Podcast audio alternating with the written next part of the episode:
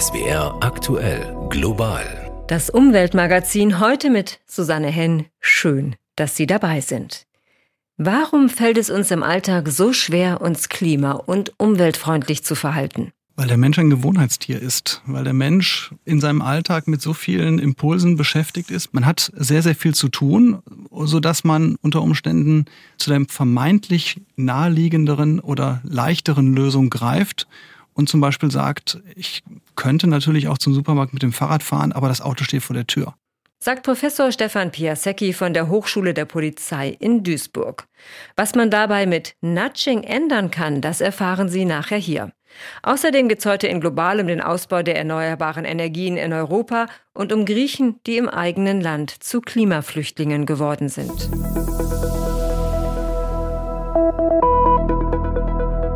Aber zunächst geht's ums Wasser, denn in vielen Gegenden der Welt werden einer neuen Studie zufolge die Grundwasserreserven knapp. Die Hauptgründe dafür der fortschreitende Klimawandel und der Raubbau an natürlichen Ressourcen. So steht es in der Untersuchung der Universität der Vereinten Nationen in Bonn. Alice Thielson. Der Bericht warnt, aus mehr als der Hälfte der großen Grundwasserleiter der Welt wird mehr Wasser entnommen, als sich natürlich wieder auffüllt. Das heißt auf Dauer, Trinkwasser kann knapp werden, Äcker können nicht mehr bewässert werden, die Lebensmittelproduktion ist in Gefahr. Einige Länder wie Saudi-Arabien hätten diese Schwelle der Grundwassererschöpfung schon überschritten, sagt der Bericht der UN-Universität.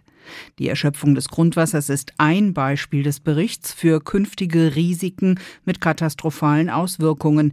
Die Forschenden nennen darin auch Gletscherschmelze, unerträgliche Hitze oder Artensterben als sogenannte Risikokipppunkte. Sind die einmal überschritten, gibt es kein Zurück mehr. Und um die Kipppunkte nicht zu reißen, müssen wir unter anderem den Klimawandel stoppen. So viel ist bekannt. Und dafür müssen wir, auch das ist bekannt, die erneuerbaren Energien ausbauen. Doch Wissen ist das eine, Tun das andere. Denn der Ausbau der Erneuerbaren stockt und klar ist, so erreichen wir unsere Klimaziele nicht, weder auf deutscher noch auf EU-Ebene. Das soll sich nach dem Willen Brüssels jetzt endlich ändern und deshalb hat am Dienstag die Kommission einen Aktionsplan Windkraft vorgestellt. Was drinsteht, weiß Jakob Mayer. Die EU-Kommission will Genehmigungsverfahren für den Bau neuer Windparks bis Mitte kommenden Jahres einfacher und schneller machen. Der Innovationsfonds wird um das Doppelte auf 1,4 Milliarden Euro aufgestockt, um nachhaltige Technologien zu fördern. Das soll auch Windanlagenbauern zugutekommen. Bei Ausschreibungen soll nicht nur der Preis entscheiden, es werden auch Kriterien wie Cybersicherheit oder Umwelt- und Sozialstandards berücksichtigt. Das begünstigt europäische gegenüber ausländischen Herstellern. Die Kommission will genau prüfen, ob Produzenten aus Drittstaaten durch durch unerlaubte Subventionen den Wettbewerb verzerren und gegebenenfalls dagegen vorgehen. Von den weltweit größten Windturbinenherstellern kommen vier aus der EU und vier aus China. Damit die EU ihre Nachhaltigkeitsziele erreicht, muss der Anteil des Windstroms am Energiemix bis 2030 um mehr als das Doppelte steigen. Nach Ansicht des Bundesverbandes Windenergie kann das Kommissionspaket einen starken Beitrag leisten, um die europäische Wertschöpfung zu sichern. In Deutschland hat die neu installierte Windkraftleistung im laufenden Jahr nach Verbandsangaben schon jetzt den Gesamtwert des Vorjahres übertroffen. Gleichzeitig liege die Zahl der Genehmigungen auf einem neuen Rekordwert. Weil Genehmigungen den Zubau der Zukunft absichern, habe die Branche allen Grund, zuversichtlich auf die kommenden Jahre zu blicken. Das Windkraftpaket der EU klingt gut und ist ein Signal, meint Holger Beckmann. Wenn das, was im Papier steht, auch noch umgesetzt wird, dann kann es auch richtig gut werden. Es ist mehr eine symbolische Aktion, die sie da auf den Weg bringt in Sachen Windenergieausbau auf dem europäischen Kontinent. Aber deshalb ist dieser Schritt der EU-Kommission nicht weniger wichtig. Im Gegenteil. Europa hätte nämlich schon so viel weiter sein können, wenn man in vielen Mitgliedstaaten nicht so zaghaft gewesen wäre, Windräder nicht als Teufelszeug, geradezu schlimmer als Atomkraftwerke behandelt hätte, den Ausbau nicht mit immer neuen Regeln behindert und letztlich gebremst hätte mit immer größeren Mindestabstandsflächen, immer mehr Klagen gegen geplante Windkraftwerke oder so schönen Formulierungen wie der vermeintlich so unschönen Verspargelung in dem Falle bayerischer Landschaften. So verging wertvolle Zeit, und als es immer ernster wurde mit dem Klimawandel und dem Klimaschutz, musste man sich auch in Deutschland wundern, was man da eigentlich alles verschlafen hatte. Immerhin, so weit ist man inzwischen, und ja, die Ampel steuert um. Dem Bundeswirtschaftsminister ist der schnelle Ausbau der Windkraft eine Herzenssache, der EU ist das auch Gut so. Denn was da möglich ist, das haben einige Staaten Europas in den vergangenen Jahren doch recht eindrücklich bewiesen. Das kleine Dänemark hat schon heute einen Windenergieanteil von fast 60 Prozent bei der Stromversorgung. Irland kommt schon auf ein Drittel. Gut, das sind Staaten, die vom Wasser umgeben sind, richtig, aber selbst das kleine Belgien mit seinen knapp 70 Kilometern Küstenlänge kommt inzwischen auf immerhin schon rund 15 Prozent Windenergie und hat den Anteil innerhalb weniger Jahre vervielfacht. Ja, es sind massive Investitionen dafür notwendig und gerade für Offshore-Windkraftwerke auf hoher See ein erhebliches Know-how. Aber dieses Know-how ist da und Investoren sind es auch, die begriffen haben, dass die Welt gerade dabei ist, sich von fossiler Energie zu trennen und umzusteuern. Was fehlt, ist oft noch der stabile politische Rahmen, Regeln und Gesetze, die den zügigen Ausbau möglich machen. Wenn die EU hier zeigt, dass sie genau das unterstützen will, mit schnelleren Genehmigungsverfahren und besseren Wegen zur Auftragsvergabe, dann ist das exakt der richtige Weg. Denn realisiert werden muss das Ganze in den einzelnen Mitgliedsländern Europas. Jedenfalls das Windpotenzial auf dem Wasser, aber auch an Land ist noch lange nicht ausgenutzt. Während weltweit in der ersten Hälfte dieses Jahres immerhin zehn Prozent mehr Windenergie erzeugt wurde, war es in Europa nur ein mageres Plus von fünf Prozent. Es gibt also noch viel zu tun. Ein Kommentar von Holger Beckmann.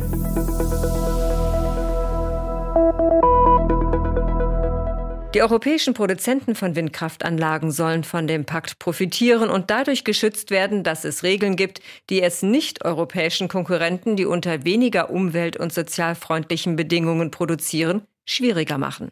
Zum Beispiel solchen aus China. Hier soll eben nicht das Gleiche passieren wie auf dem Solarmarkt, wo China Module in Massen produziert, die auch von deutschen Solaranbietern gekauft und verbaut werden. Windturbinen aus China sind in Deutschland und Europa noch die Ausnahme, aber auch hier drängen chinesische Firmen mit günstigen Preisen auf den europäischen Markt.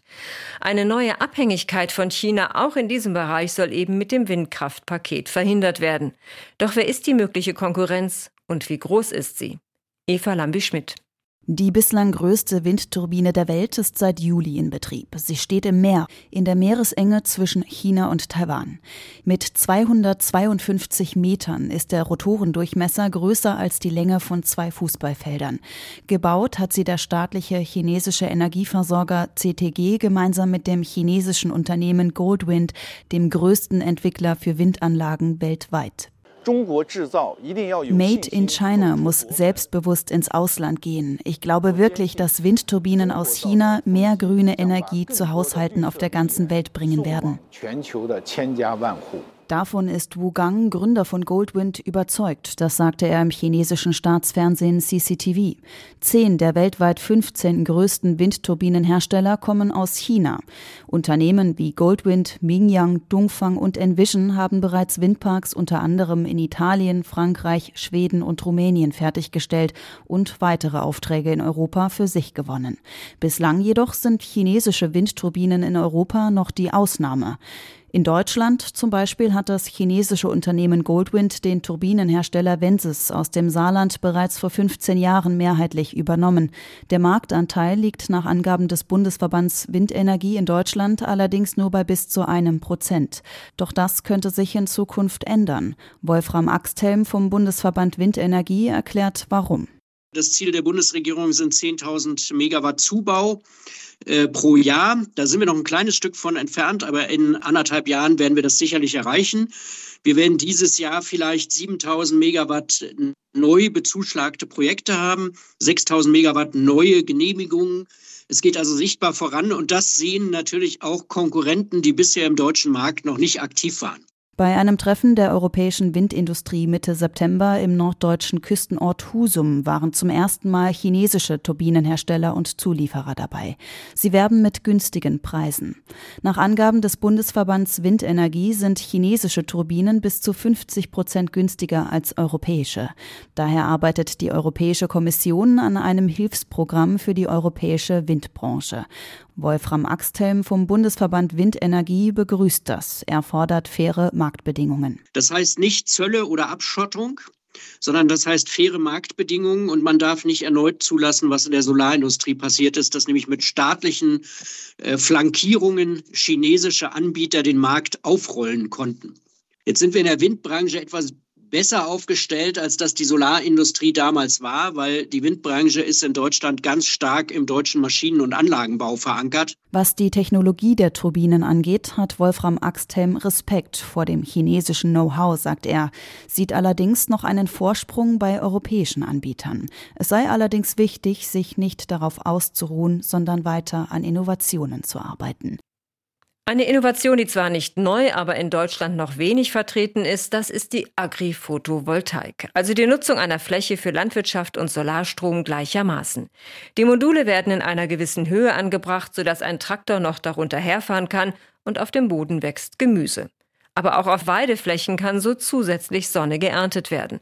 Eigentlich eine gute Sache, meint Dr. Harry Wirth, Bereichsleiter Strom am Fraunhofer Institut für Solare Energiesysteme in Freiburg. Die Agri-Photovoltaik hat weltweit schon zum äh, Siegeszug ausgeholt. Wir haben etliche Gigawatt an installierter Leistung weltweit.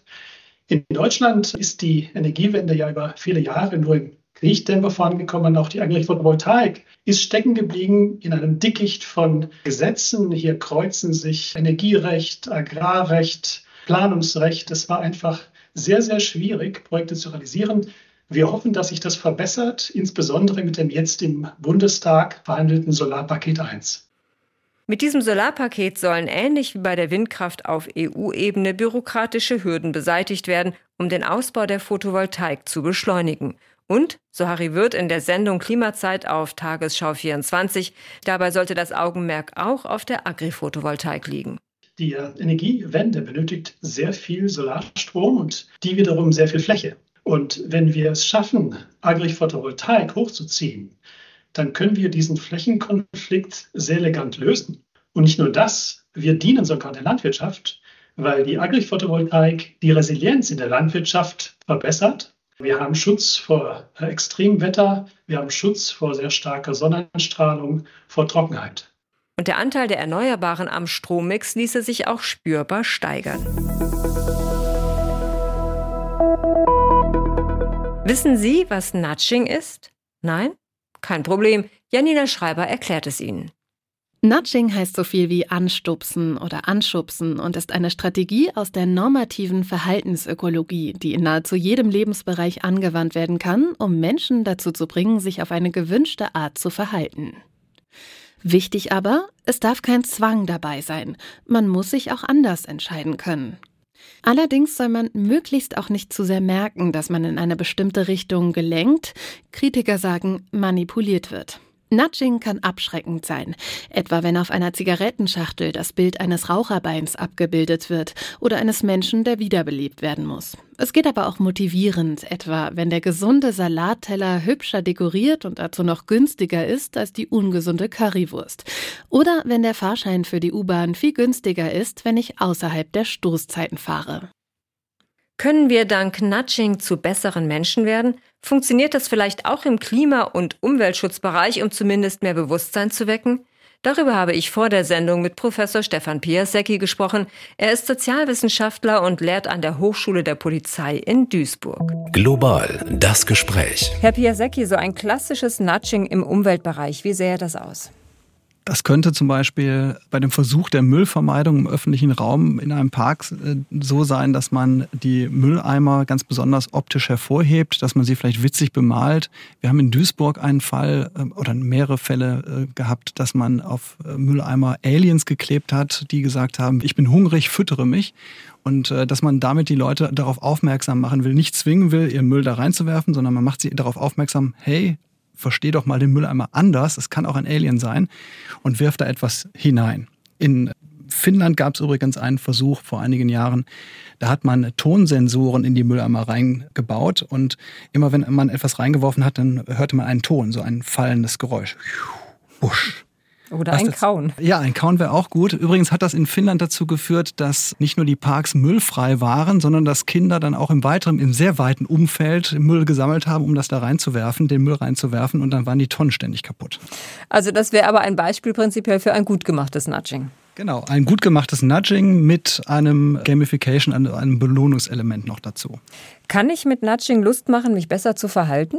Ich würde sagen, ja. Also ich würde sagen, es gibt ja Versuche, in London, glaube ich, war das, dass man Stoßzeiten versucht hat zu entzerren, indem man die Leute durch Bonusprogramme, durch Preisnachlässe versucht hat, in die Bahnen zu dem Zeitpunkt reinzubekommen, wo die dann nicht ganz so voll sind. Und natürlich, wenn man zwei, dreimal auf dem Weg zur Arbeit äh, nicht lange am Bahnhof oder am Bahnsteig gestanden hat, sondern wenn man relativ flüssig durchkam und es nur eine kleine Änderung im Lebensalltag bedurfte, dann macht das schon Spaß und macht schon Lust. Und in Sachen Klima- und Umweltschutz, zum Beispiel um den ÖPNV noch stärker zu nutzen oder das Rad zu nehmen? Da auch. Da gibt es weitere Faktoren, die dafür eine Rolle spielen. Ich kann in einem Ballungsgebiet ein Rad nur dann sicher nutzen, wenn es auch ausgebaute Radwege gibt, wenn es eine Radwegeinfrastruktur gibt, wenn es vielleicht noch Kioske am Straßenrand gibt, wo ich unter Umständen bei längeren Strecken mal etwas Wasser bekommen kann. Also das wäre dann jetzt so ein Nudging-System quasi. Aber niemand hindert mich ja daran, auch heute schon, mich umweltfreundlich, klimafreundlich zu verhalten. Ich kann, wenn es Radwege gibt, das Rad nutzen. Ich kann in meinem Haus die Temperatur von 24 auf 21 Grad runterdrehen. Das weiß ich ja alles. Wieso muss ich genatscht werden? Weil der Mensch ein Gewohnheitstier ist, weil der Mensch in seinem Alltag mit so vielen Impulsen beschäftigt ist, mit so vielen Aufgaben auch beschäftigt ist. Man hat sehr, sehr viel zu tun, sodass man unter Umständen zu der vermeintlich naheliegenderen oder leichteren Lösung greift und zum Beispiel sagt, ich könnte natürlich auch zum Supermarkt mit dem Fahrrad fahren, aber das Auto steht vor der Tür. Das Fahrrad steht im Keller oder in der Garage. Also es macht nicht wirklich einen Unterschied, aber man, man müsste sich noch eine Bewusstseinsebene zusätzlich beschäftigen und das fällt meistens dann im Alltag unter die Räder. Wenn ich versuche, Menschen in eine Richtung zu stupsen, zu schubsen, also zu natschen, muss ich das immer kommunizieren? Meiner Meinung nach sollte man Nudging kommunizieren, wenn es aus dem öffentlich-administrativen Bereich herauskommt, denn man muss sich vorstellen, da entscheidet jemand anderes darüber, was für die Bürgerinnen und Bürger am besten ist, als die Bürgerinnen und Bürger selber. Und das, wenn man damit einverstanden ist, dann ist es okay, dann nimmt man das so hin. Vielleicht profitiert man auch davon, aber ansonsten, wenn das beispielsweise dazu führt, dass man sich in seinen Lebensumständen eingeschränkt fühlt oder manipuliert oder bevormundet fühlt und dann herausfindet, das ist eine Maßnahme der Stadtverwaltung gewesen, die mir nur nicht offen gesagt hat, dass sie mein Verhalten ändern will, dann führt das möglicherweise zu noch mehr Politikverdruss, als wir das ohnehin momentan schon sehen an vielen Orten. Das ist ja auch etwas, was Kritiker sagen. Die sagen, Nudging ist Bevormundung oder sogar Manipulation. Stimmt das? Nein, das würde ich so, so verkürzt nicht sagen. Es geht ja hier um eine sogenannte Aufmerksamkeitsarchitektur. Das heißt, ein guter Nudge würde einfach den Menschen ihre Alternativen in dem Moment sichtbarer machen, als sie so aktuell sind. Beispielsweise, wenn ich hier aus dem Funkhaus gehe, könnte ich das Auto benutzen. Ich habe sie hier vorne Mietfahrräder stehen. Ähm, ich denke aber vielleicht gar nicht dran, dass 150 Meter weiter der Bahnhof ist. So. Wenn ich das wüsste, könnte ich mich entscheiden, ich nehme den Bahnhof und nicht das Auto. Das bedeutet Entscheidungsarchitektur, dass ich eigentlich informiert werde und dann einfach bessere Entscheidungen für mich treffen kann. Und womit erreiche ich mehr? Mit Nudging oder mit Vorschriften? Man kann mit Nudging, glaube ich, die Menschen nachhaltiger zu einem besseren Verhalten für sich selber und auch zu besseren Einsichten für sich selber führen als mit Verboten. Also ein Verbot, wenn es dann noch falsch zu hart oder auch von der falschen Seite ausgesprochen wird, führt möglicherweise zu Reaktanz, zum genauen Gegenteil. Niemand würde bestreiten, dass es keine gute Idee ist, Müll auf die Straße zu werfen. Wenn jetzt aber der falsche Mensch mit der falschen Haltung mir genau das vorwirft, obwohl ich das vielleicht noch nie gemacht habe und ich mich dann plötzlich gemaßregelt fühle, vielleicht fange ich dann erst an, es erst recht zu machen, wenn mich keiner sieht. Und dann findet man Müll auf der Straße, den man sonst nicht gesehen hätte. Das war der Sozialwissenschaftler Professor Stefan Piasecki von der Hochschule der Polizei in Duisburg. Vielen Dank, Herr Piasecki.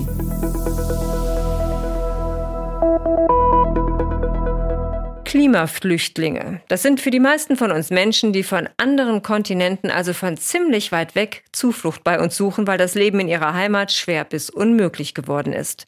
Doch dass Menschen wegen der Folgen des Klimawandels ihr Zuhause verlassen müssen, das gibt es auch in Europa. Das war vor gut zwei Jahren im Ahrtal so und jetzt hat es Griechenland getroffen. Rund sechs Wochen nach den schweren Unwettern in Mittelgriechenland sind Bauern und Viehzüchter in existenzieller Not und viele Bewohner der Region haben immer noch kein eigenes Dach über dem Kopf. Mehr als 150 Personen haben Zuflucht in einem nun umfunktionierten Flüchtlingscamp gefunden. Die ausländischen Flüchtlinge sind verlegt worden, um Platz für die griechischen Klimaflüchtlinge zu machen. Moritz Pompel war dort. Die neue Klimarealität. Sie zeigt sich wenige Kilometer außerhalb der Stadt Larissa in Mittelgriechenland. Ein Containerdorf hinter einer hohen Mauer. Bis vor kurzem haben hier noch Flüchtlinge gewohnt. Jetzt leben hier Alexia Papa und ihr Mann. Hoffnung, wir müssen leben, es geht nicht anders. Sie sind zwei von 160 Griechinnen und Griechen, die hier wohnen, seit der Flut Anfang September. Sie haben ihr Haus verloren. Ihr Ort, Keramidi, völlig zerstört. Die Häuser, die noch stehen, sind womöglich einsturzgefährdet. Das Flüchtlingslager ist zum Klimaflüchtlingslager geworden. Alexia nimmt uns mit in ihr Dorf, am Ortsrand eine Kleiderausgabe. Viele haben alles verloren. Alexia musste alles im Haus wegschmeißen. Alles war nass, mit Schlamm überzogen, zerstört. Möbel, alles. Du schaffst es nicht, eine Ordnung reinzubringen. Das habe ich für mich verstanden. Ich weiß nicht, wo ich anfangen soll. Vier Meter hoch stand hier das Wasser. Als es abgezogen ist, sind auch die staatlichen Helfer abgezogen, sagen die Bewohner. Kein Zivilschutz, kein Militär hilft beim Aufräumen. Für manche kamen Hilfsgelder an, andere warten noch darauf. Rückblick. Anfang September beginnt es in Mittelgriechenland heftig zu regnen. Teilweise werden mehr als 700 Liter Regen pro Quadratmeter verzeichnet. Flüsse treten über die Ufer. Wasser und Schlamm reißen Häuser, Autos, Menschen, alles mit sich. Eine Fläche so groß wie Hamburg steht meterhoch unter Wasser. Insgesamt 17 Menschen sterben. Der Strom fällt aus, das Wassernetz wird zerstört. Weil fast 200.000 Tiere ertrinken, Schafe, Ziegen, Schweine, Kühe, steigt die Seuchengefahr. Der Minister für Zivilschutz Vassilis Kikilias sagt, unter sehr schwierigen Bedingungen bemühen wir uns um die Wiederherstellung wichtiger Infrastrukturen, wie etwa das Stromnetz, das auch die Wasserversorgung beeinträchtigt. Premierminister Kyriakos Mitsotakis verspricht 2 Milliarden Euro und weitere EU-Hilfen für Betroffene, die ihr Haus verloren haben, für Viehzüchter und Landwirte. Auf den Feldern liegt teils eine Schlammschicht von einem halben Meter. Darauf wächst nichts mehr. Die Region gilt als Kornkammer Griechenlands. Jetzt sind nach Schätzungen fast ein Viertel der landwirtschaftlichen Produktion des Landes zerstört. Es könnte bis zu fünf Jahre dauern, bis der Boden wieder fruchtbar wird. Seit der Flut wohnen Menschen wie Alexia immer noch in Containern. Der Umweltingenieur Kostas Sinolakis, Mitglied der Athena Akademie, sagt, Niemand habe je damit gerechnet, dass es in seinem Land Klimaflüchtlinge geben könnte. Aber so weit sind wir inzwischen. Keiner weiß, ob sie zurück können in ihre Dörfer. Und was passiert, wenn ein Ort woanders neu aufgebaut wird? Möglicherweise ändert sich dann das gesamte soziale Umfeld. Alexia und ihre Familie wollen, ja können, die Hoffnung nicht aufgeben. Doch sie wissen auch, ohne Hilfe wird es nicht klappen. Wir brauchen vor allem Hände. Wie werden die Häuser wieder aufgebaut, damit die Leute zurückkehren können? Bis Weihnachten werden sie wohl erstmal im Camp bleiben und abwarten, ob sie in ihr Dorf, in ihr Haus zurückkehren können. Was ihnen wirklich zu wünschen wäre. Das war eine Reportage von Moritz Pompel und das war's für heute im Umweltmagazin Global. Wenn Sie eine Folge verpasst haben, uns gibt's auch als Podcast. Danke für Ihr Interesse.